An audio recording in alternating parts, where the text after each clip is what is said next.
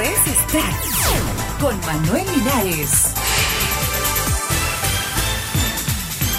Shakira estrena mundialmente su videoclip She Wolf Loba. La canción es el primer sencillo del nuevo álbum de la cantante. Hace unos días la artista había adelantado solo 15 segundos del clip y esto generó millones de visitas y una expectativa gigante. El tema ha sido tocado más de 3 millones de veces alrededor del mundo y actualmente se encuentra en el primer lugar de la radio en distintos países, incluido México. Se trata de la canción con el aumento más grande y rápido de rotación continua en la historia de la radio, un nuevo récord en la historia de la exitosa cantante latina.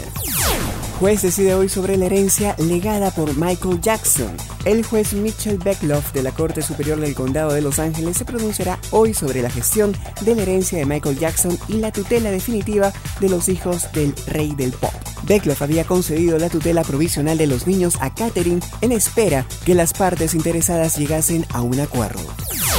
Unas 150.000 personas asisten a concierto para estimular turismo en México. El español David Bisbal, la canadiense Nelly Furtado y el dominicano Juan Luis Guerra, entre otros, ofrecieron hoy un concierto masivo para atraer el turismo a la Ciudad de México, que sufrió una caída de ocupación a causa del reciente brote de la gripe A.